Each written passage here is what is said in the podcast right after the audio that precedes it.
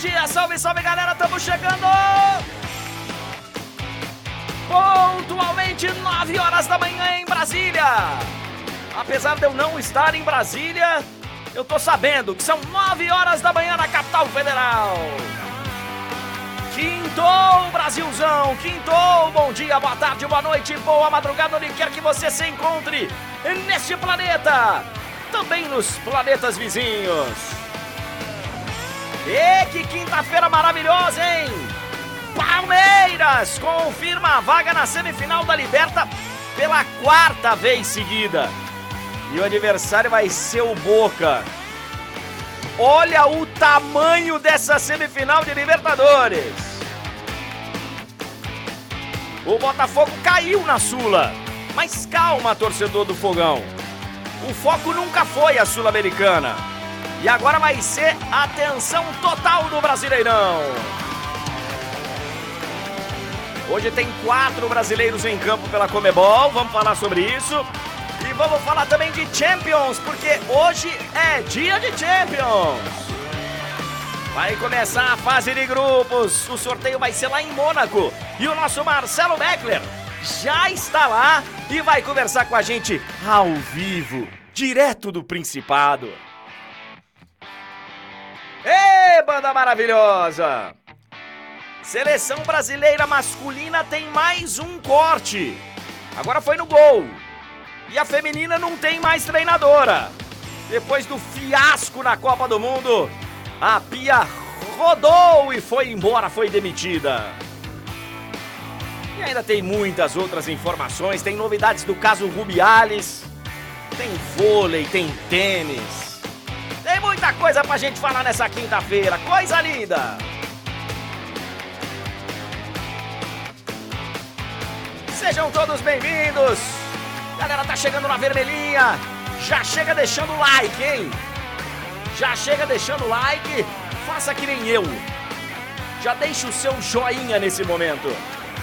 Galera da roxinha também tá por aqui, galera da azulzinha, galera da alvinegra, sejam todos bem-vindos!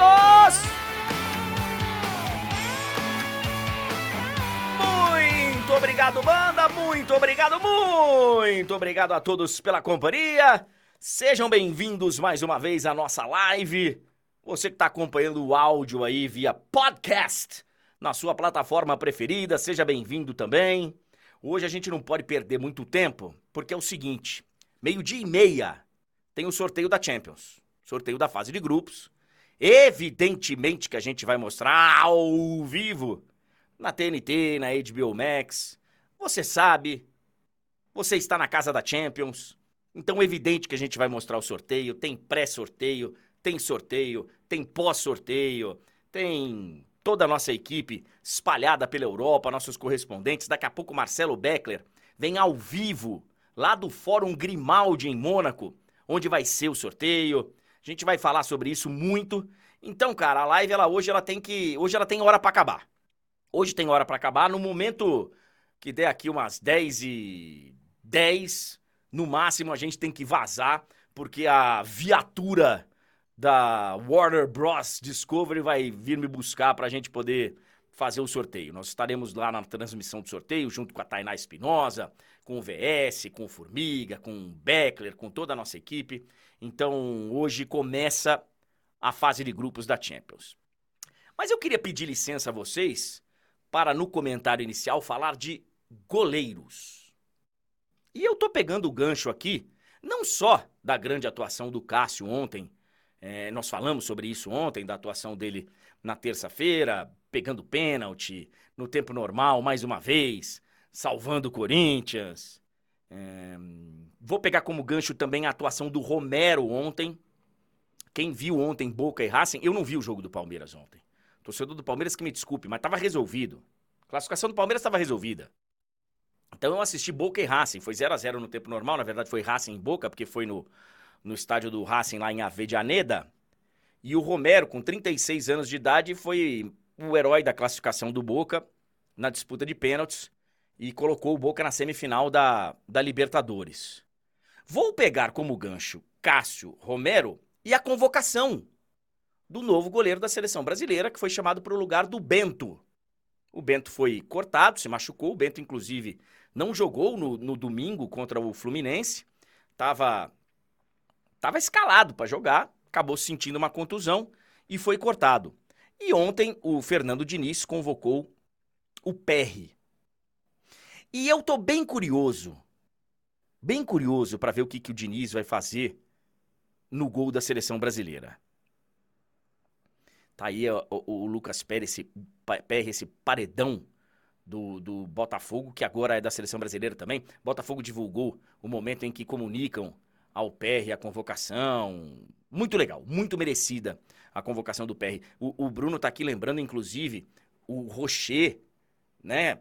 Tá fazendo uma grande Libertadores, agora goleiro do Inter, enfim. Temos vários goleiros aí em atividade. E eu realmente estou muito curioso. O PR não vai ser titular, né? da seleção brasileira. Foi o último a chegar e mas eu tô bem curioso para saber quem vai ser o titular. Eu, diferente de muita gente, não acho que o Alisson seja um goleiro ruim. Não acho. Tem muita gente que detona o Alisson. Eu acho o Alisson um grande goleiro.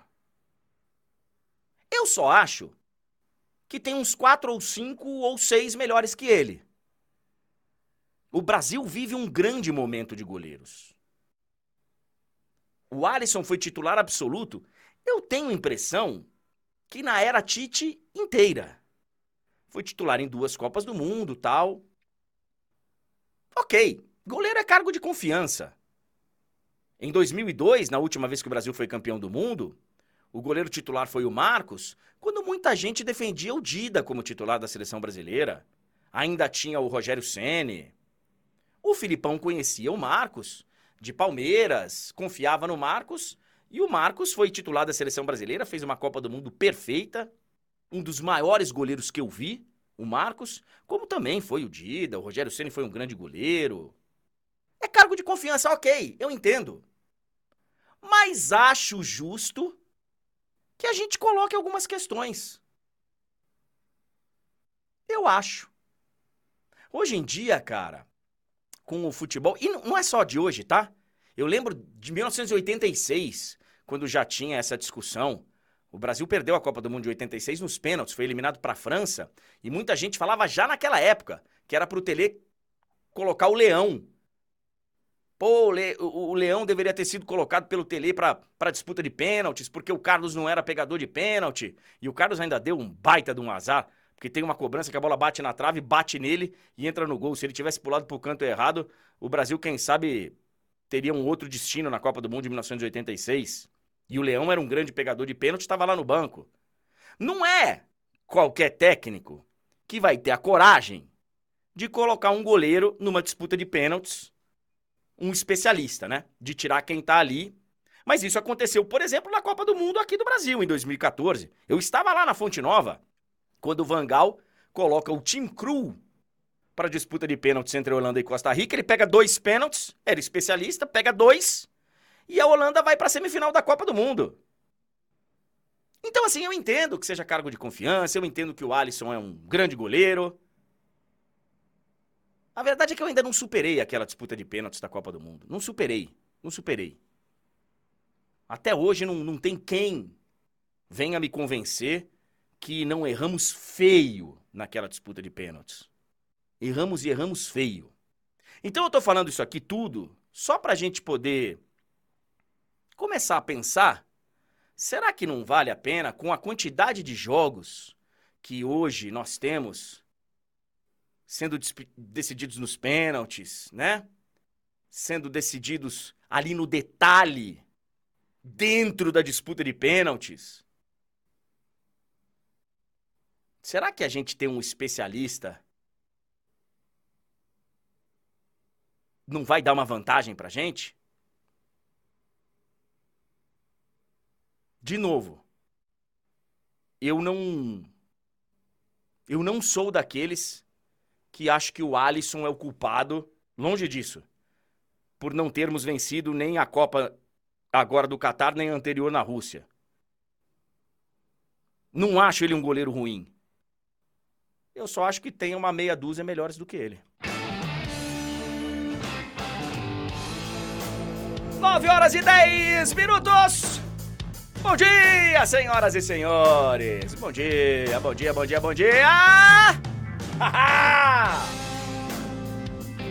Já chega no like, galera. Já chega no like. Já chega no like. Eu acho que no, no, no ciclo de seis anos e meio da era Tite na seleção brasileira, em vários momentos o Alisson não mereceu ser titular. É aquele negócio, cargo de confiança. Eu não vou. Eu tenho muitas críticas com relação ao Tite. Muitas.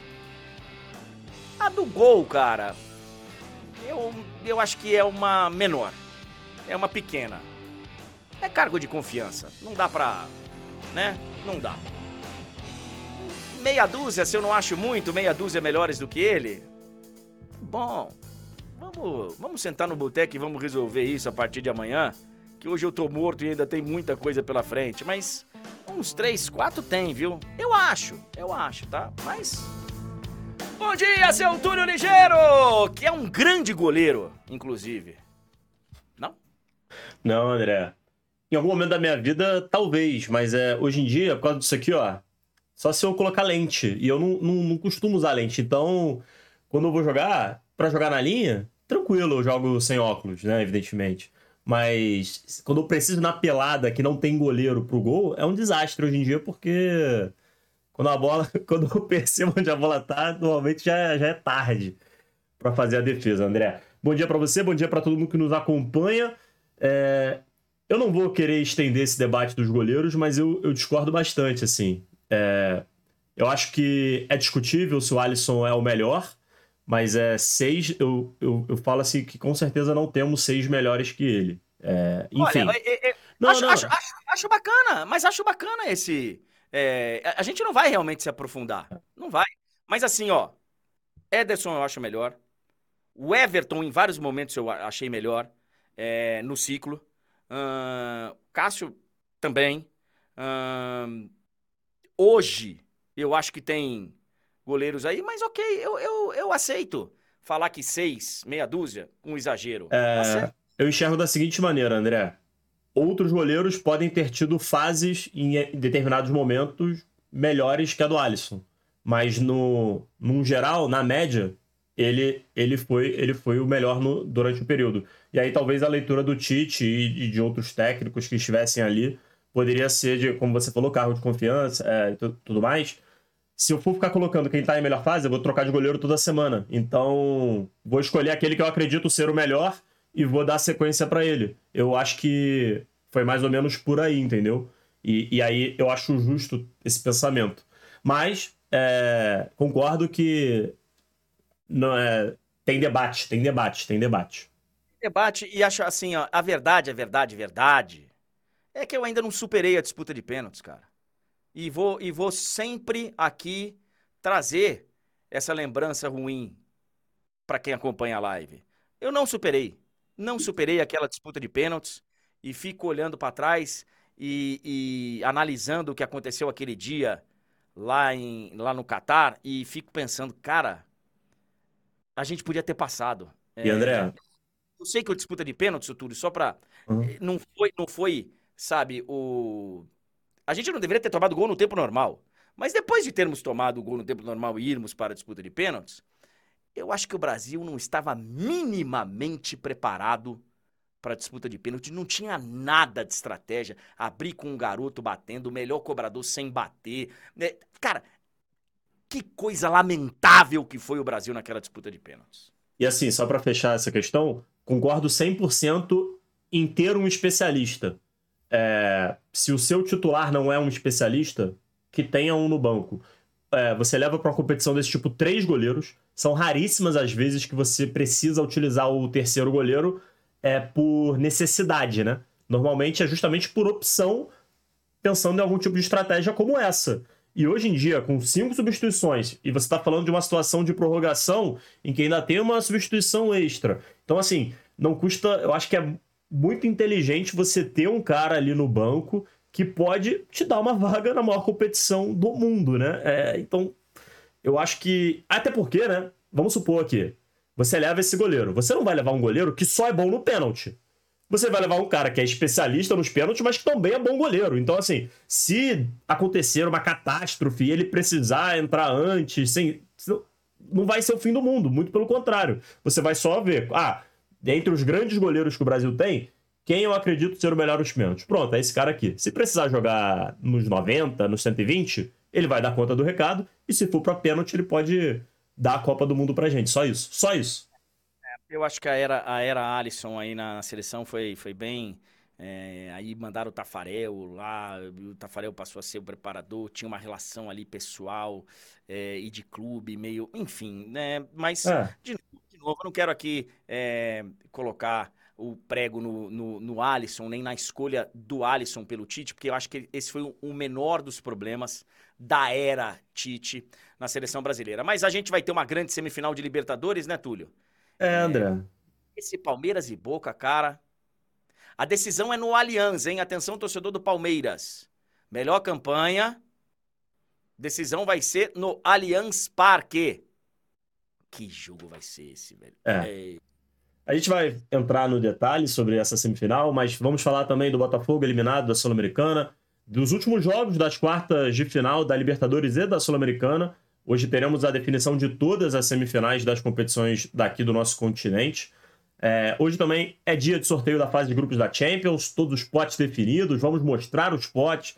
É claro que a gente vai falar bastante disso. Vamos ter a presença do Beckler diretamente de Mônaco. Vamos falar também da interdição de São Januário. São Januário permanece interditado pela Justiça do Rio. É uma decisão muito controversa, a gente vai falar um pouquinho disso. É, não é nem controversa, né? É, mas eu não, não quero entrar em detalhes agora, vamos deixar isso para o momento devido. Você já falou, a Pia demitida, e inclusive o Corinthians aí já está, de certa maneira, envolvida. Você vai, você vai entender isso aí. O, o Duílio, o Duílio já está aí, segundo informações, é, envolvido, de certa maneira, não com a demissão da Pia, mas com o futuro da seleção brasileira feminina. Eu resumo para você, você tá com você tá com floreios para poder falar. Eu vou falar, o Duílio já esculhambou o time masculino, agora vai esculhambar o feminino liberando o Arthur Elias. É isso. É por aí, André. No... É, o que, é, o que, o torcedor corintiano tá falando. O Duílio já lascou o masculino, vem de todo mundo no meio da temporada, agora vai lascar o feminino liberando o técnico pra seleção brasileira. Mas essa é diferente, tem que liberar. Tem que liberar. Tem que liberar. Até porque, né, André? Se, se o Arthur quiser ir, ele vai. A, a... É. Dinheiro pra CBF não é uma questão. Então, assim, se tiver que pagar algum tipo de multa que não deve ser tão elevada, é, CBF vai, vai pagar, então é melhor, é melhor não brigar com a CBF, né? A gente sabe que isso pode ter contornos ainda piores nos bastidores. Então, é, é melhor você não entrar numa briga para perder, né, André? Não, não entra, não entra não. São 9 horas e 18 minutos em Brasília! 4 a 0, mas foi na ida, tá? Ontem não.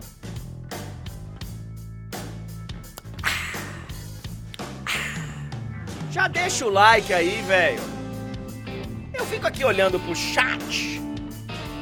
Como é que você não deixou o like ainda? Chega lá, arrancando o dedo no like. Daqui a pouco tem Marcelo Beckler ao vivo, direto de Mônaco. O Abel Ferreira nunca deixou de ir uma semifinal de Champions, cara. De Champions. de Libertadores. Esse, cara, dá um nó na cabeça. Dá um nó na cabeça. Ontem eu cheguei a falar Liga dos Campeões da América. é, Champions de tarde, é, de noite sul-americana, Libertadores. O Abel, o Abel fez o suficiente para se classificar. Já estava classificado lá no jogo da, da montanha, o jogo lá da Cordilheira já tinha metido. Ah, não, esse não foi na Cordilheira. Quem jogou na Cordilheira foi o Bolívar. É, foi o Inter com o Bolívar. Já tinha vencido lá em Pereira, lá na Colômbia. Então, 4 a 0 já tinha sido um baile. Ontem o Palmeiras, ele muito mais começou a entender como vai ser o funcionamento do time sem o Dudu do que qualquer outra coisa. E sobre o Palmeiras eu não posso falar mais muita coisa não. Porque eu não vi o jogo eu fiquei assistindo Racing e Boca. Foi no mesmo horário, tava passando lá na Paramount, Os amigos da Paramount estavam mostrando Racing e Boca Juniors. Fui um pouquinho na Fox Sports Argentina para poder ver a transmissão deles também. O jogo foi feio. O jogo foi feio. Não sei se você viu o jogo, Túlio. É, o jogo foi feio, não tá, tá aí o Cavani vibrando e tal, foi para os pênaltis. E aí nos pênaltis o Romero brilhou. O Romero hoje está sendo tratado lá na imprensa argentina. Eu dei uma olhada no Olé e tal. Ele está sendo tratado de uma forma muito semelhante a que tratamos o Cássio aqui, né? E o Romero coloca o Boca Juniors na semifinal. E ontem eu estava conversando com um amigo palmeirense. Eu tenho, eu tenho também um amigo palmeirense que me liga mais ou menos umas 5 e meia da manhã mas ontem ele estava ligado à noite. E ele me falou o seguinte: André, esse Boca, ele não é um time bonito. Ele não é horroroso, que nem falam por aí. Ele não tem nada demais. Só que é o Boca. Só que é o Boca. E a gente sabe, cara, é copeiro, seis títulos de Libertadores, é, tá toda hora. E 19 semifinal do Boca Juniors na história.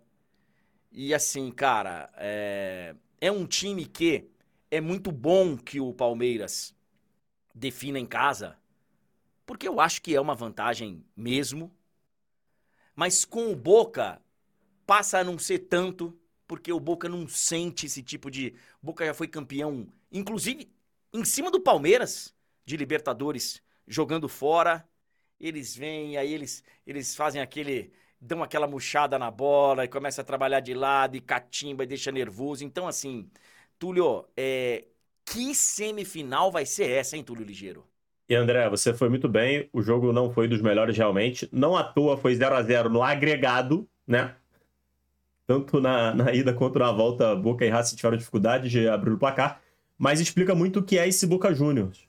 É um time que tem sim alguns jogadores de qualidade, mas não é aquele time que vai te dar um, um espetáculo. Longe disso. E, inclusive, tem uma estatística que é curiosíssima, que é essa daqui, ó. Boca. Os últimos oito jogos de mata-mata da Libertadores? É o time que parece que quer ir para os pênaltis, sabe? Eu sei que não é isso, mas parece que ele quer levar o jogo para os pênaltis. Ele empata, empata, empata, empata, empata, empata, empata. é assim, eu tô, eu tô estupefato pelo fato de terem sido sete empates por 0 a 0 Caraca, velho. Então, assim, é, o Palmeiras pode sim esperar um adversário que, ainda mais na condição do Palmeiras ser, na minha visão, amplo favorito, o Boca vai ficar amarrando o jogo. O Boca não vai querer ficar jogando. É, vamos ver como o Palmeiras vai trabalhar essa questão. Eu, todo mundo sabe que, assim, todo mundo sabe que eu tenho um time, né? Todo mundo sabe que eu sou corintiano. Nasci corintiano, já fui fanático, já fui. Hoje, hoje cara, eu me divirto vendo. É, não, não é que eu me divirto, eu não me diverti vendo o jogo do Corinthians tomando. Era para ter tomado 15 a 0 na terça-feira. Mas eu consigo ver o, o, jogo de uma forma leve. Eu consigo, terminado os 90 minutos, eu consigo, sabe? Inclusive tirar sarro do próprio time, tirar sarro do próprio torcedor. Eu, eu hoje sou muito mais light, graças a Deus, né? É, então, assim, todo mundo sabe que eu sou um corintiano em termos de rivalidade e tal, bem meia tigela. Um corintiano bem safado. Porque eu sou um corintiano que gosta do Palmeiras, né? Eu tenho uma história de... de é, Profissional. É, setorista do Palmeiras, moro do lado do Palmeiras, tenho grandes amigos palmeirenses. E aí alguém tava perguntando aqui, André, você como corintiano vai torcer para quem? Palmeiras e Boca. Mas isso é óbvio. É óbvio que eu vou torcer pro Palmeiras. Eu achei que você ia lançar um plot twist e falar, é óbvio que eu vou torcer pro Boca. Não, o Boca não consigo, cara. Não consigo. E não é só porque é aquela história de ah, Argentina e tal. Porque o Boca é chato. O Boca é mala. E quando a gente fala isso de um outro time, é, é normalmente porque a gente admira. A gente vive, a gente vive falando isso de argentino, né? Argentina é mala, argentino. Quando a gente vê a torcida argentina num jogo de seleção, a gente fala: "Ah, a gente podia ser assim, né? A gente podia torcer que nem eles, né? A gente podia ter esse e a nossa torcida de seleção, a torcida Ave Maria. É, então, cara, é lógico que eu vou torcer pro Palmeiras. Vou torcer pro Palmeiras porque o Boca não, não gosto. E, e vai. É um time nojento, velho. Um time, sabe? É, é, é, é duro, velho. É duro enfrentar esse Boca. Vou torcer Palmeiras. A gente vai falar mais sobre isso. A gente vai falar. Vamos ter tempo para falar desse confronto que é, é só no final do mês o jogo de ida, tá? Só no final do mês. E a partida de volta já é no, no começo da. No começo do mês de outubro, tá? É, não gosto, velho. Não gosto do Boca. Não gosto. Não gosto. É, e ontem o Botafogo acabou caindo fora, né, cara? O Botafogo ele jamais priorizou a Sul-Americana, né? Eu acho que em nenhum momento o Botafogo priorizou a Sul-Americana e também não priorizou agora nos confrontos contra o Defensa e Justiça. Uh, ontem entrou lá com um time mais ou menos, né? Misto. E aí é o seguinte, cara. É, poderia ter passado. Poderia ter passado. Tomou 1x0, empatou o jogo 1x1. Aí tomou o segundo gol, foi para cima lá no final, teve chance. E perdeu, tá fora.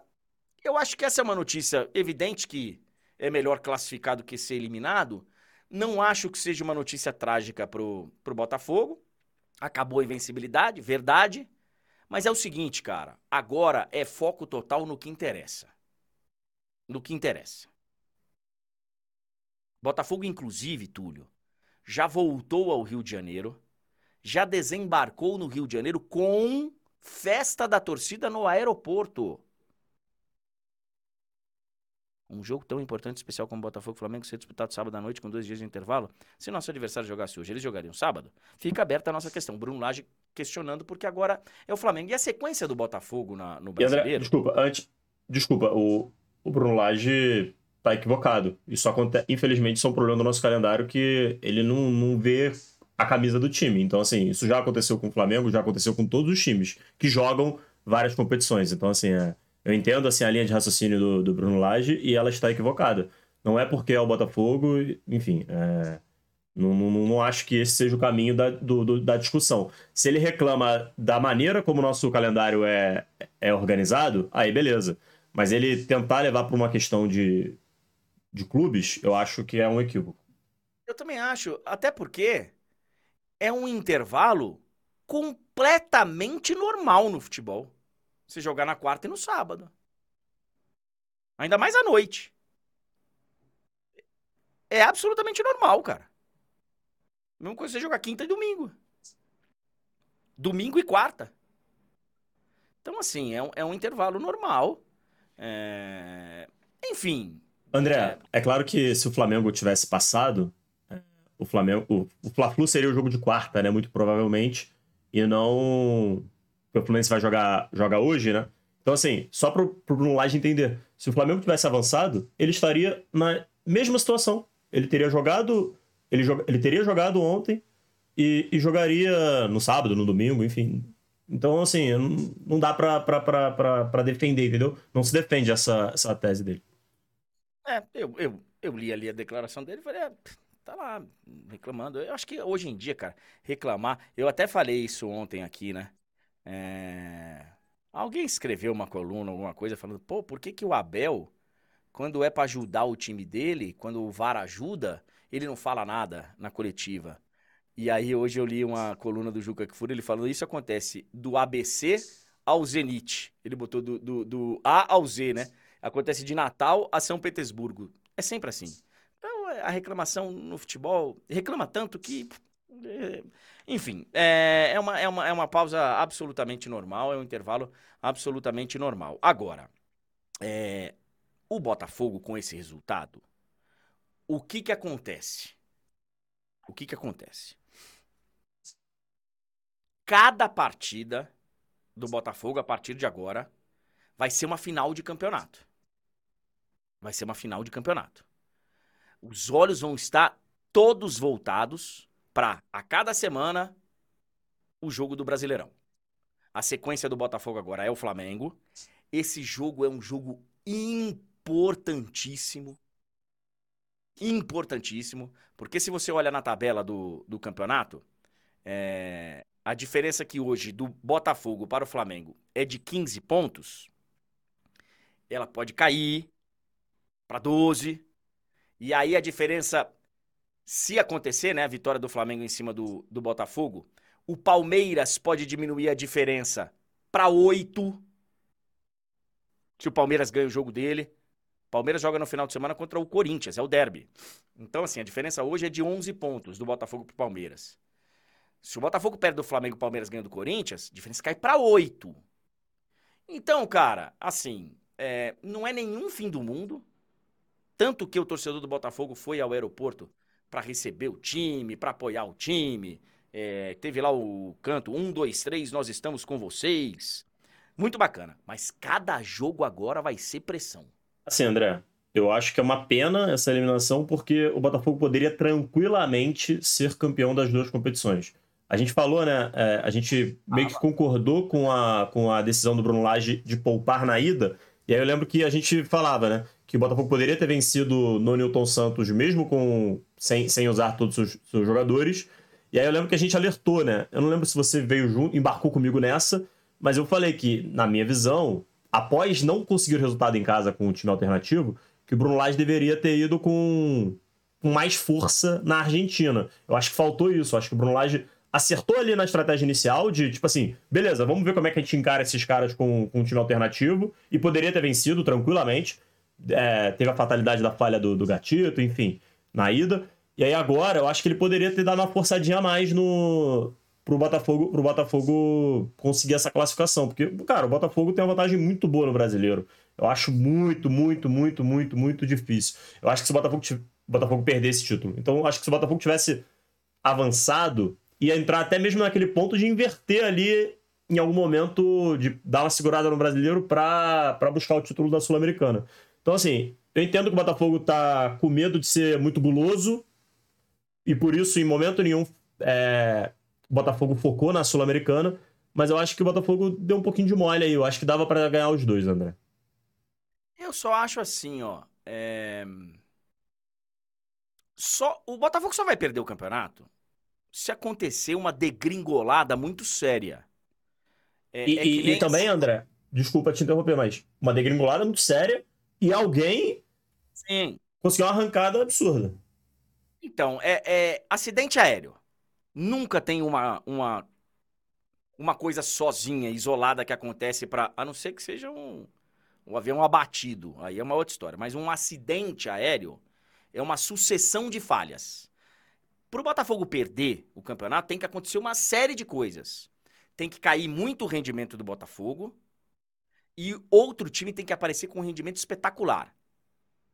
E hoje, os times que tem ali, que estão próximos, tirando o Grêmio, todos eles têm outros olhares também, estão com olhares divididos. Palmeiras tem uma semifinal agora de Libertadores contra o Boca, muito séria. O Flamengo tem uma final de Copa do Brasil muito séria. O Fluminense. Tô, tô olhando a tabela aqui, tá, tá? Tô colocando pela ordem. Fluminense tem hoje ainda um jogo muito duro contra o Olímpia, já vamos falar disso. Pode ser que o Fluminense amanhã esteja priorizando o Campeonato Brasileiro, mas hoje não. Então, tem coisa para acontecer ainda. É... Só que é o seguinte: o Botafogo agora, eu repito, cada jogo do Botafogo, todos os olhos estarão assim, ó. Vai ser final, vai ser pressão. Daqui a pouco tem o Marcelo Beckler ao vivo, direto de Mônaco. 9 horas e 34 minutos. Amanhã tem caixa de perguntas, hein? Amanhã tem caixa de perguntas. Eu esqueci de mandar o vídeo pra gente subir. Daqui a pouco eu. É... André, antes da gente seguir com os nossos assuntos, eu queria mandar um grande abraço pro Luizinho, cara. O Luizinho tá assistindo a gente, o Luizinho tá de férias oh, na Europa, né? E aí imagino que o Fuso esteja ajudando ele. O Luizinho Luiz mandou assim. Freitas? Ele mesmo. Luiz Felipe Freitas. Ele mandou aqui, ó. Eu lembro de um Corinthians e Boca que vi na casa do André. Tô me recuperando da ressaca até hoje.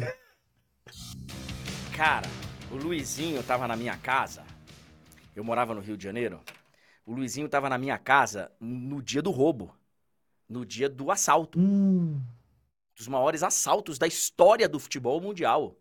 E se incluir roubos a banco também. É um dos maiores assaltos da história, da humanidade. O que aconteceu naquele Boca e Corinthians, Corinthians e Boca no Pacaembu, o Luizinho estava na minha casa. Acho que foram umas quatro ou cinco garrafas de vinho. E ele está, se não me engano, em Montaltino, que é a terra do Brunello de Montaltino. Ah! Beijo, Luizinho. Você é craque. Eu sou seu fã. Grande, melhor narrador em atividade no Brasil hoje. É... Olha aqui, ó. o sorteio meio-dia e meia. Tem gente chegando na live, o cara vê lá. Dia de sorteio da fase de grupos. Cadê o sorteio? Calma, jovem. Calma, jovem. Calma. Eu ainda sou bonzinho, né, André? Eu, eu, coloquei dia de sorteio. Pra não. Porque se eu boto sorteio da Champions, aí, pô, aí é, aí é covardia também com a galera, né? Mas botei dia de sorteio é. pra dar a entender que não é agora. Assim, eu acho, eu, eu sou favorável a colocar logo e o cara chegar e falar: cadê o sorteio? Não, fica aqui, lindo, calma. Não é bem assim. Você que entendeu errado. é, olha aqui, ó. É, hoje nós temos mais quatro brasileiros em campo. O principal é o jogo da Libertadores, né? É a principal competição. É o Fluminense, do nosso Luizinho, que vai jogar contra o Olímpia, lá no Defensores del Chaco. É o último semifinalista que falta ser definido da Liberta. No jogo de ida 2 a 0 para o Fluminense é uma vantagem enorme. Significa que está decidido? Não. Não. Mas significa que tem uma ótima vantagem o Fluminense para enfrentar o Olímpia. E eu não sei o que vai fazer o Diniz, porque acho que ele está na dúvida se ele deixa o John Kennedy no time ou se ele fecha o meio. Se ele fecha a meiuca. E aí ele poderia colocar ou o Lima ou o Martinelli. O Martinelli fez um grande jogo contra o Atlético Paranaense, tá? A gente mostrou esse jogo na TNT, fez um grande jogo o Martinelli. Agora, eu não sei, honestamente, eu não sei o que ele vai fazer. Eu acho, acho que ele vai deixar o John Kennedy. Que ele não vai mexer. Mas não vou condenar se ele ocupar o meio-campo, não. O João Pedro está perguntando se eu já fui no Defensores. Várias vezes, João Pedro. Várias vezes. Aqui na América do Sul, eu só não fui a Venezuela. De resto, velho, época de setorista do Palmeiras, época de seleção brasileira, eliminatórias sul-americanas, repórter de rádio, né? Na época de reportagem. Fui várias vezes ao Defensores del Chaco, inclusive jogos do Olímpia. Em 99, por exemplo, a Libertadores que o Palmeiras ganha, que é a primeira Libertadores, o Palmeiras joga na primeira fase contra Olímpia e Cerro. O time viajava e já fazia os dois jogos no país. O, os dois do país ficavam no mesmo grupo. Então o grupo era Olímpia, Cerro, Corinthians e Palmeiras. Então o Palmeiras viajava ao Paraguai e já ficava fazia dois jogos. Quando o Olímpia vinha já ficava fazia dois jogos e tal. Era assim para fazer viagens mais para economizar nas viagens, né? Então já já fiz Brasil e Paraguai lá algumas vezes. É um estádio duro, cara para você jogar, né? É um estádio duro para para jogar, vide Flamengo, né? Vide Flamengo. Isso Mas que eu, eu falar, André, eu acho que, eu acho que o que aconteceu com o Flamengo lá ajuda o Fluminense a, a entrar ainda mais ligado, sabe? Sim, sim, sim, sim, sim, sim, sim. É... Boa sorte ao Fluminense. Hoje nós também temos é, Sul-Americana, né? Hoje nós temos o jogo de volta entre São Paulo e LDU. Foi 2 a 1 para a LDU lá em Quito, lá na altitude. O São Paulo voltou direto da altitude para BH para perder do Lanterna América Mineiro. E agora vai depender da força da sua casa, da sua torcida, para mais uma vez dar a volta. Para mais uma vez correr atrás do resultado. É complicado você sempre tá atrás, sempre tá atrás, sempre tá atrás, porque uma hora você não consegue, né? E aí. Mas assim, a notícia boa pro torcedor de São Paulo é que tem conseguido. Desde 2020. Em 2020 não conseguiu em dois momentos, né? Acho que foi contra o Mirassol no Paulista E contra o Lanús, eu tava vendo, a gente tava vendo essa estatística aí, esses, esses dados, essas, essas informações outro dia. Acho que foi contra o Lanús. Mas tem conseguido. Então, alguém falou aqui da, da pesquisa do Camisa 21, o Lucas, né? Eu vi, cara, a pesquisa lá de melhor narrador e tal. Eu, pô, gostei, fiquei muito feliz. É... E hoje também tem um jogo de volta entre Fortaleza e América Mineiro. Esse jogo vai ser no Castelão. Fortaleza já ganhou o jogo de ida por 3 a 1 Então tem uma vantagem enorme. Fortaleza está embalado, vem de quatro vitórias seguidas. Mas do outro lado também tem o América Mineiro numa incrível sequência de uma vitória. Que pro América Mineiro nesse momento é incrível, né? Porque ele estava numa sequência de não sei quantos jogos sem vitória. E ganhou justamente do São Paulo. Então vamos ter Fortaleza e América Mineiro. Quem passar de Fortaleza e América Mineiro enfrenta o Corinthians. Quem passar de São Paulo e LDU enfrenta Defensa e Justiça. Foi isso. Certo, senhoras e senhores? Olha aqui, ó, tem vários assuntos soltos aqui. É... Mas a gente vai ter que dar uma pausa para falar de. Deixa eu só falar de um deles aqui. O Brasil demitiu a pia da seleção brasileira e a gente falou rapidinho ali no. O... Mas eu queria, eu queria só destacar que a passagem da pia aqui, apesar do fiasco que foi na Copa do Mundo, é, eu acho que ela serviu para valorizar a seleção brasileira, tá? A pia veio com o status e com o currículo de ser bicampeã olímpica. Ela foi bicampeã olímpica dirigindo a seleção norte-americana. Então, assim, eu acho que trouxe prestígio, trouxe atenção. Eu acho que valeu. Claro que a gente queria que o resultado tivesse sido diferente na Copa do Mundo. Mas acho que valeu e acho que está na hora de alguém daqui que conhece a base do futebol feminino, que pode ajudar na base do futebol feminino, que pode, né?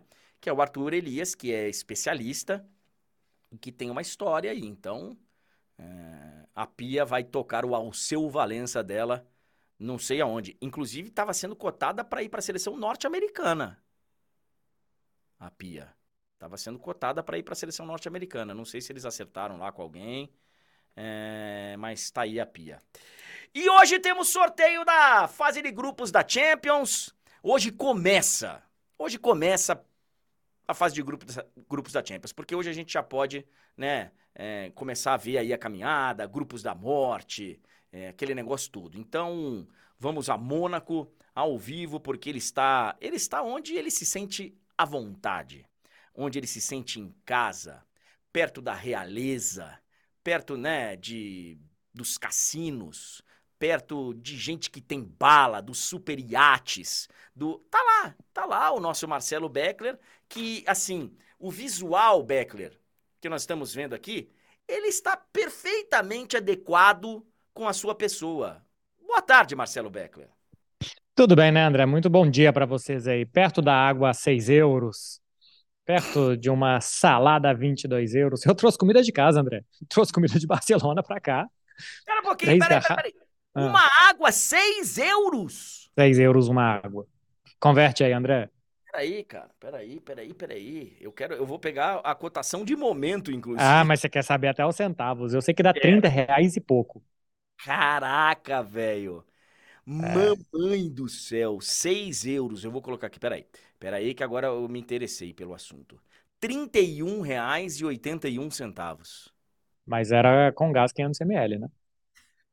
Quanto que foi a salada? E, não, não, eu, eu só vi. Eu passei na frente do restaurante, vi, agradeci e, e fui embora. A salada era 22 euros. 116,65. É, sai 150 reais uma salada e uma água por aqui. É. Tinha, tinha uma, um pessoal na mesa, André, uma garrafa de vinho no gelo. Falei, isso aí deixa um de carro. Deixaram a chave do carro. Depois eles voltam para pagar mas, o resto. Não, mas tá bom, beleza. É, para hum. mim, para mim não faz diferença nenhuma a água ser 6 euros e a salada ser 22. Quero saber quanto é a cerveja. Aí sim impacta na minha vida.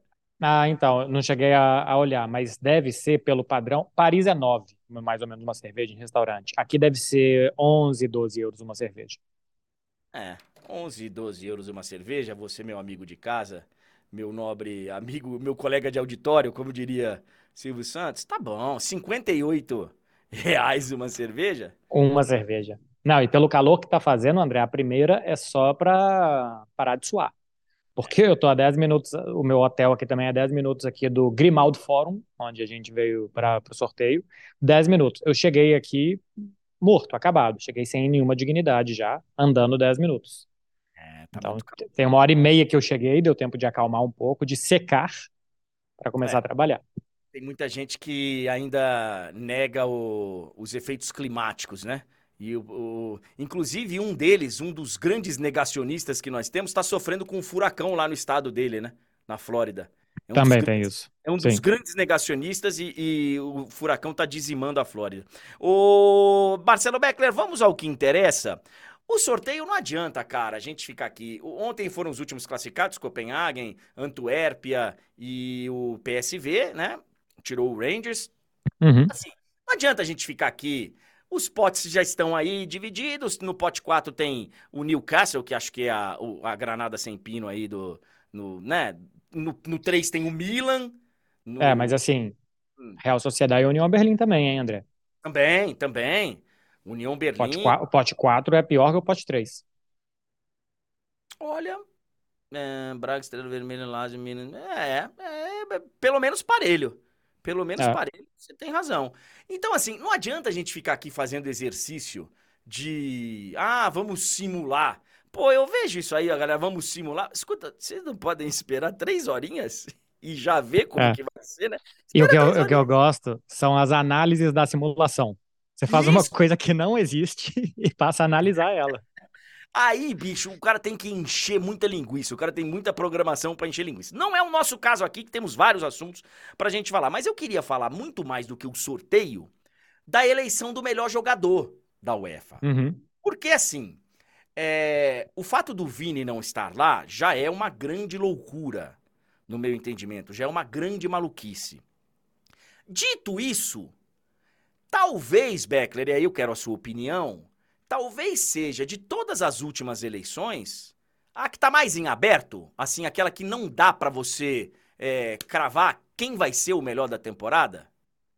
Ah, não sei, porque assim, tá Messi, De Bruyne e Haaland, né? São os três finalistas do, do quarto ao décimo primeiro, a gente já sabe os, os, os classificados em qual posto estão. O Messi estava jogando essa madrugada lá nos Estados Unidos, não veio. Então, não sei se ele ganhasse, se ele não viria aqui pegar mais um prêmio, ou se ele simplesmente ia gravar um vídeo e tal. É um prêmio, prêmio da UEFA, é um prêmio que alguma relevância tem. Entre Haaland e De Bruyne, pelos números do Haaland, eu acho que não vai ter para o De Bruyne, não. Acho que ele vai ganhar. Ganhou ontem lá o prêmio de melhor jogador também na Inglaterra, né? O da, dos jogadores, se não estou enganado. É, eu acho que está mais fechado para o Haaland. Só para lembrar, né, André? Teve uma votação com todos os técnicos dos clubes que jogaram competições europeias isso. das seleções europeias também, mas isso foi depois de uma pré-lista que foi feita por um comitê da UEFA que a gente não sabe quem faz parte. E, e que só poderia votar em gente que estava nessa, nessa lista. E, e, o Vini, o Vini, não estava nessa lista, né? O Vini não então, estava assim, nessa lista. É. O que Tava mim... Jesus Navas, o McAllister, é. esses estavam. Então, assim, existe um comitê muito pequeno da UEFA que a gente não sabe quem faz parte dele, que fez essa lista e que a partir dela o Vini ficou fora. Então, para, por exemplo, para bola de ouro, para The Best e tal, deve ser bem diferente do que a gente viu nessa lista da UEFA. E, e aí, cara, eu, eu acho assim. Eu, fal, eu cheguei a falar aqui quando saiu a lista, eu falei: olha, se alguém me disser que ele não estava na lista, é, vai continuar sendo absurdo, mas vai ser menos absurdo do que se ele estiver na lista e não, e não tiver né, sido votado por técnicos, e porque aí a, a justificativa é, pô, eu não podia votar nele, né? Os técnicos, eles uhum. não tinham essa opção. E, e, agora, o fato dele não estar, não é, não é, né? Não dá é, pra... eu, eu acho que a UEFA montou uma lista para valorizar os seus torneios. Tem lá o Declan Rice, porque ganhou a Conference League.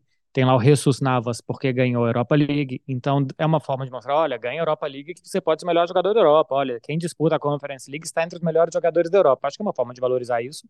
Mas ainda assim, tem algumas incongruências, não só pelo Vini, mas, por exemplo, por que, que o McAllister, que foi campeão do mundo com a Argentina, e jogou no Brighton, tá? E o Julian Álvares, que, que jogou Champions e tal, não tá. O Lautaro Martinez, que também estava na seleção da Argentina e que fez gol em semifinal de Champions, não tá.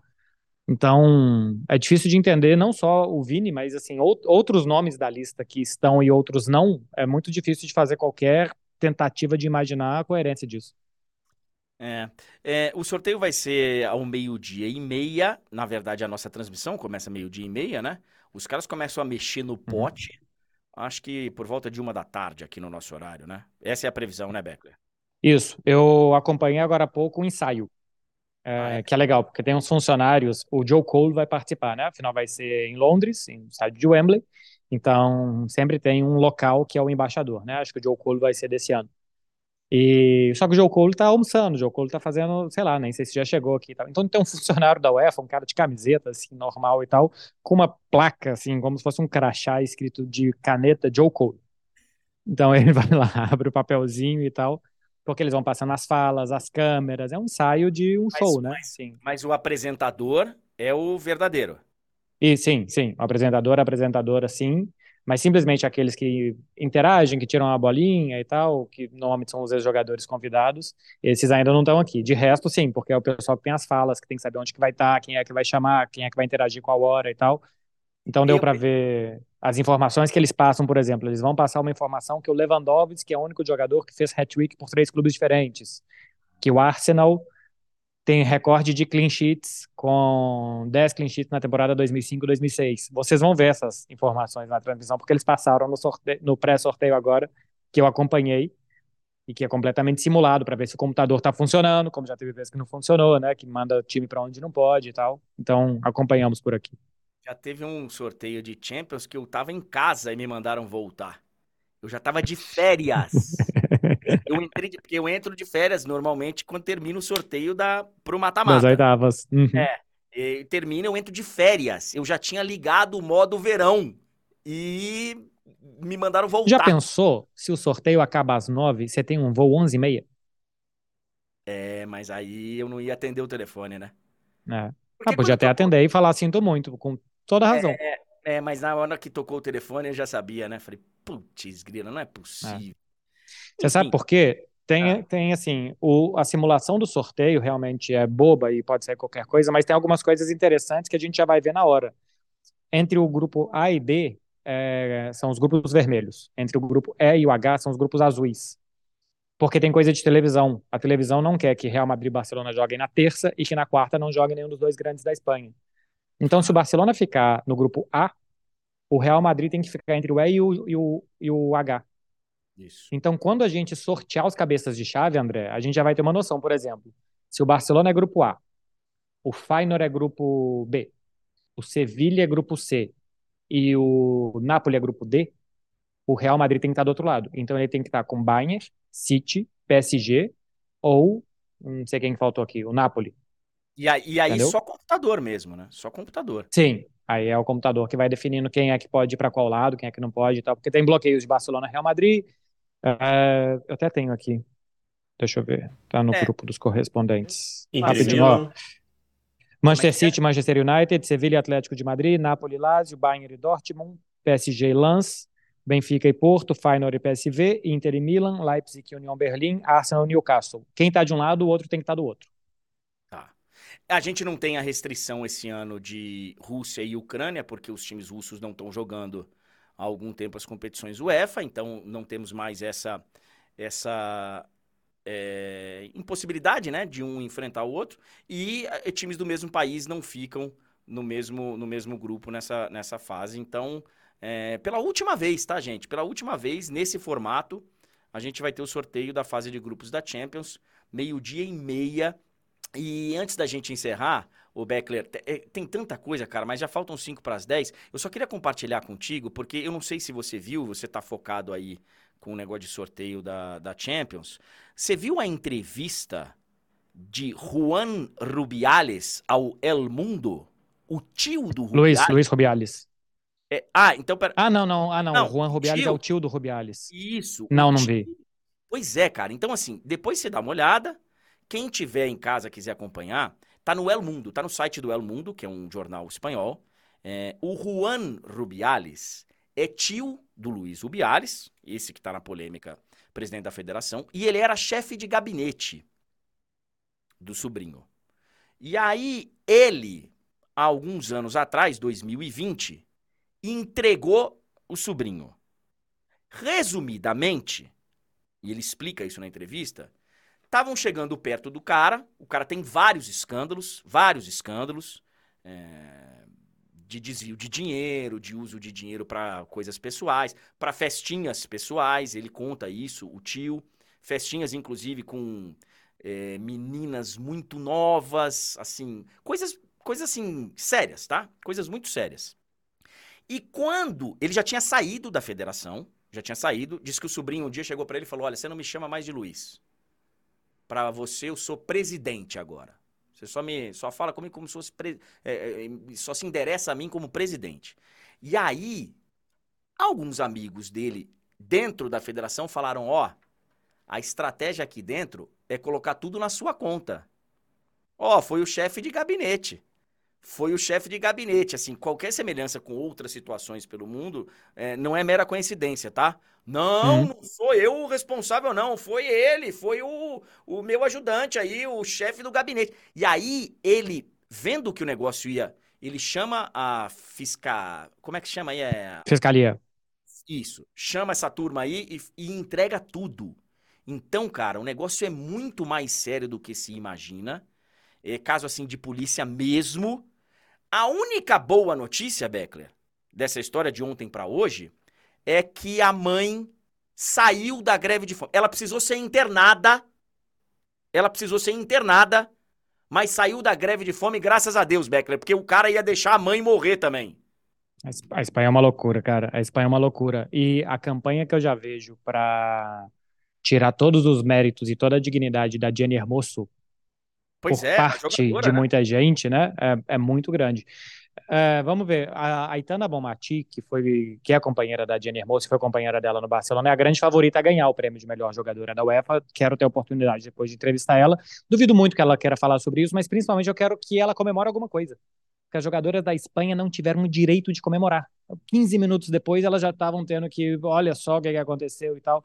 Então, ou a Olga, Olga Carmona, que fez o gol do título, ou a Aitana Bomati, que são as duas campeãs do mundo que estão concorrendo, que elas ganhem, que elas possam comemorar alguma coisa com paz, porque nem isso elas tiveram. Que coisa, cara, que coisa. E, e nessa história da, da, da, entrevista do, do tio do Rubiales, que abriu a boca, é, tem a história da Supercopa da Espanha na Arábia, hein? Que envolve inclusive o Piquet. É, a empresa do Piquet foi quem negociou, né?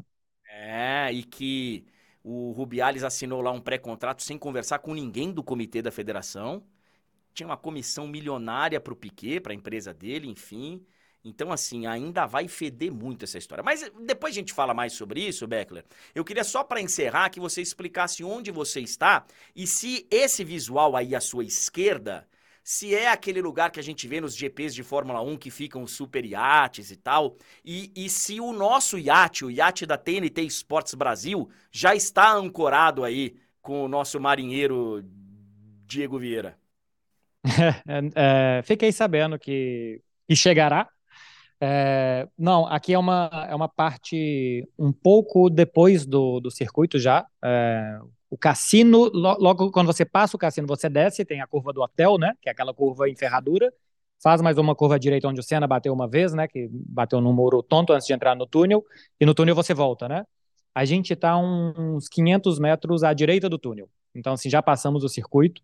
E eu adoro Fórmula 1 também, tá? Adoro Fórmula 1 e Mônaco, especialmente. Então, assim, eu sei geograficamente Mônaco pelo circuito também. Então, a gente está um pouco depois. Aqui é uma área de muitas exibições. Está tendo uma exibição do Monet aqui no mesmo espaço onde vai ser o sorteio.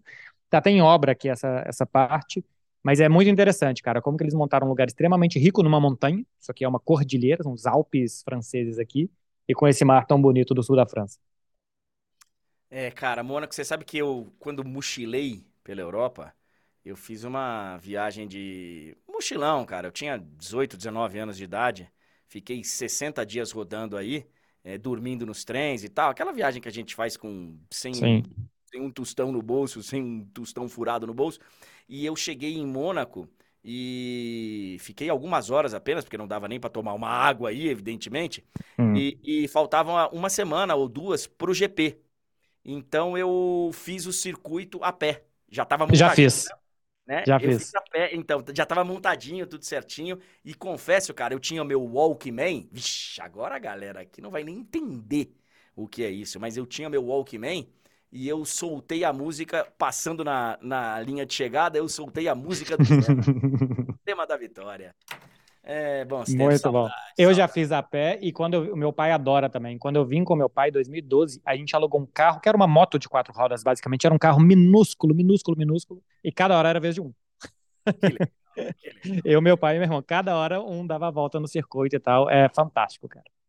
Ô, Beckler, obrigado pra, por emprestar o seu conhecimento aqui pra gente, especialmente essa feição maravilhosa que você tem, nesse visual maravilhoso.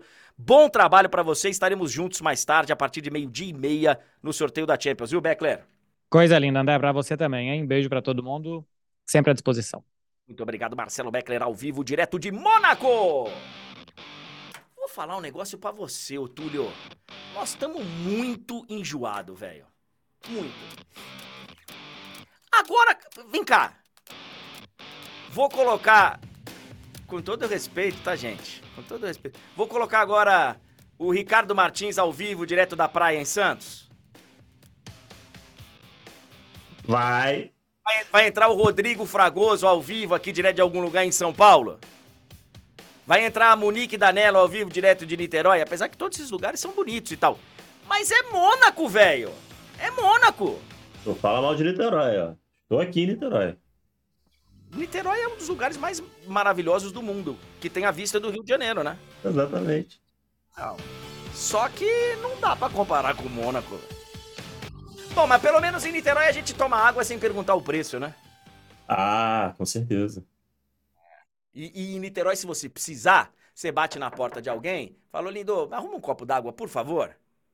Em Mônaco, não sei, velho. Não sei nem se a pessoa atende a porta. Não, será que em Mônaco o... você pode pedir aquela água da casa? Ah, sim, da torneira, né? é. Ah.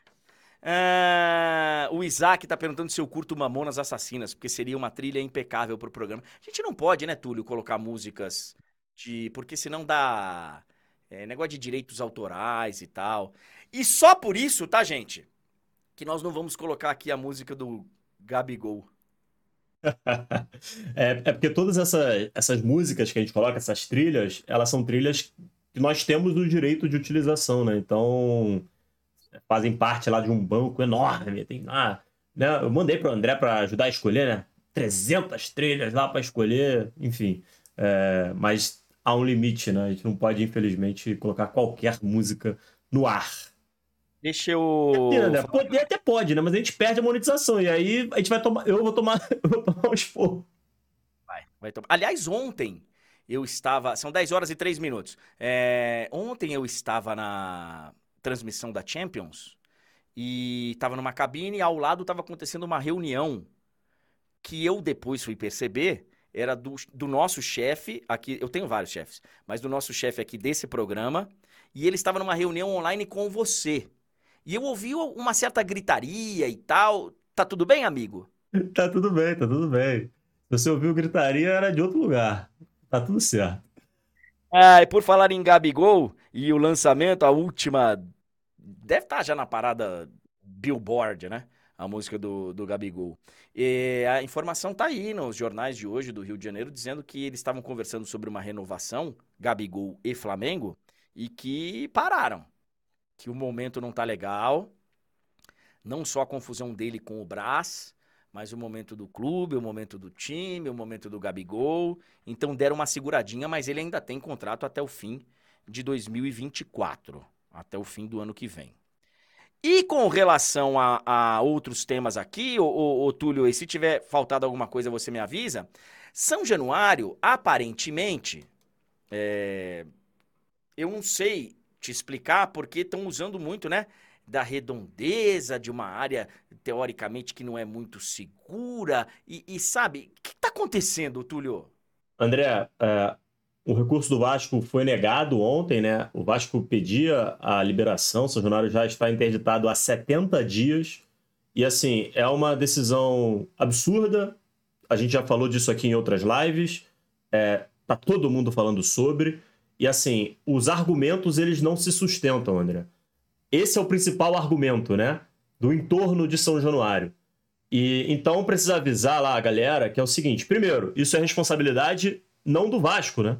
Isso é responsabilidade de outros de outros é, envolvidos nessa história. Isso é responsabilidade da polícia, isso é responsabilidade do governo, enfim. Então, a cobrança está sendo feita é, de maneira errada, né? Não é o Vasco que. Se, se eles entendem que há um problema, e não há, isso é muito importante ser debatido, não há um problema no entorno de São Januário, isso é um preconceito por São Januário estar localizado no meio de uma comunidade. E aí precisa avisar para os senhores lá que é o seguinte: se São Januário está no meio de uma comunidade, o Maracanã também está nas redondezas de comunidades. Inclusive, o Jornal Globo fez um levantamento que aponta que na região do Maracanã ali, há um problema de violência muito maior. Mais casos, por exemplo, de tiroteios. Então por que, que o Maracanã tá de boa e São Januário não está? Estranho, né? Esquisito. André, eu já fui a centenas de jogos em São Januário e eu não estou exagerando aqui. Eu realmente já fui a centenas, 200, 300, não sei quantos, já perdi a conta, não fico contando. É, sabe quantas vezes eu já vi problemas de segurança, assim, de confusão, é, brigas e coisas do tipo? Algumas vezes. Todas elas por conta de confrontos da torcida. Da torcida entre ela, da torcida com a polícia. O problema Mas... nunca vem de fora para dentro, tá me entendendo? O problema não é o entorno. O... Mas, quando, há, quando há problema, o problema é o problema que acontece em qualquer lugar. O jogo pode ser em São Januário, pode ser na Lua. É, é então, assim. Falar. É isso que eu ia falar. Não adianta a gente ficar aqui. Ah, mas tem assalto na imediação de São Januário. Ontem, ontem, não faz 24 horas. Eu estava voltando para casa. O meu filho me mandou uma mensagem falando: pai, cuidado, porque aqui na frente do prédio estão assaltando. Ontem teve jogo do Palmeiras aqui, pela Libertadores. Eu moro do lado do Allianz Parque. Então, assim, é, é um problema de segurança pública, é um problema nosso do país. E agora o estádio não é liberado. Ah, cara, é, olha, tá com tá com cara de ser coisa muito mais séria e muito mais nojenta o que tá acontecendo com São Januário, tá? É exatamente isso, André. A gente tá falando de um estádio que tem 96 anos de idade, que já passou por diversas adequações, é, a pedido, por exemplo, do, dos bombeiros, né, por questão de segurança. É um estádio que opera em, em capacidade reduzida comparado com o máximo que ele pode receber, justamente por questões de segurança. É, todo mundo sabe disso. Então, assim, esse argumento ele não se sustenta. As razões não são essas. Eles dizem uma coisa, mas estão agindo dessa maneira por conta de outras razões. E assim, e, e tem uma cereja assim no bolo que é, que é absurda, que é o seguinte: é, houve um pedido de perícia, né? Uma perícia para fazer, para ter um laudo técnico, não sei o quê, papapá, coisa que você já teve aí tanto tempo para fazer e já foi feito tantas outras vezes, ou seja, não faz sentido também. Mas aí, olha só, foi determinado um prazo de 30 dias para que isso fosse feito. E aí, a pessoa responsável foi lá e pediu 90. E aí já são 70 dias e nada é feito. Então, assim, mesmo dentro do. Há um absurdo dentro do absurdo. A interdição é absurda, e aí o que eles parece que estão tentando, ainda por cima, enrolar a situação, sabe? Assim, é uma coisa totalmente descabida. É, quem, quem não é daqui do Rio, quem não tá tão por dentro da situação, procure aí as informações mais detalhadas, porque a gente está encerrando aqui o nosso tempo. O André tem que ir lá para o sorteio. É, mas eu acho que a gente já conseguiu sintetizar bem aqui a situação do absurdo que é essa, essa interdição. E ainda é aquela coisa, né, André? O, eu, queria, eu queria chegar aqui para falar que o Paê, o, o, torcedor vascaíno, ele tá na expectativa pela estreia do Paê no jogo contra o Bahia. Mas isso tá ficando em segundo plano, porque o Vasco simplesmente pede para jogar na sua casa, a justiça não permite. O Vasco tem que entrar na justiça também quando quer jogar em São João, no Maracanã. É, é uma coisa muito estranha que acontece no, no Rio de Janeiro nesse momento, André. É uma coisa muito estranha. É, cara, uh, infelizmente. É, pra gente encerrar aqui, ó, a gente vai voltar nesse tema, tá? Mais vezes. Uh, o Brasil ficou com o vice-campeonato sul-americano de vôlei. O Brasil perdeu para a Argentina a final. Mas, André, por que, que você está falando isso? Porque é um negócio tão impressionante. É a primeira vez na história que o Brasil perde um sul-americano de vôlei. O Brasil jogou 33 vezes o sul-americano de vôlei masculino e ganhou 33 vezes. E perdemos ontem para a seleção da Argentina. E por volta das 17 horas, 5 da tarde, Felipe Meligeni enquadra no US Open. Vai enfrentar o argentino Sebastian Baez. O jogo vai ser por volta das 5 da tarde. Infelizmente, ontem a Bia Haddad acabou eliminada do US Open. Olha aqui, ó. É, daqui a pouquinho tem de placa. 10 e meia todo mundo pro de placa. Meio-dia e meia tem sorteio da Champions. Estarei nessa junto com a Tainá Espinosa, o Vitor Sérgio Rodrigues, o Bruno Formiga, Marcelo Beckler, toda a nossa equipe de correspondentes. E vamos ter react também nos digitais, tá? A partir de 10 para uma, o Otávio Neto, o Certezas, a Giovana Kiel vão reagir ao sorteio nas nossas plataformas digitais. Fique ligado. Aí à noite, 8h45, tem prorrogação. Logo depois dos Jogos da Sul-Americana tem o Otávio, o Ricardinho e o Douglas falando da participação dos brasileiros. E amanhã, 9 da manhã, estaremos de volta com a live do André Henning. Túlio, vou sair correndo, vou pegar o. Direto pra Mônaco, não, mentira, direto pra Warner Bros. Valeu, Tulhão, até amanhã, meu garoto. Valeu, André, um abraço, obrigado para todo mundo que acompanhou e bom sorteio. Acompanhe o sorteio com a gente, gente. Vamos lá, assiste aí, o André vai estar tá lá prestigiando. Manda sua mensagem na hashtag falando: Eu vim da live do André. Boa, isso aí. Galera, amanhã estaremos de volta. Quem não deixou o like, a hora é essa. Muito obrigado e até amanhã. Valeu, gente!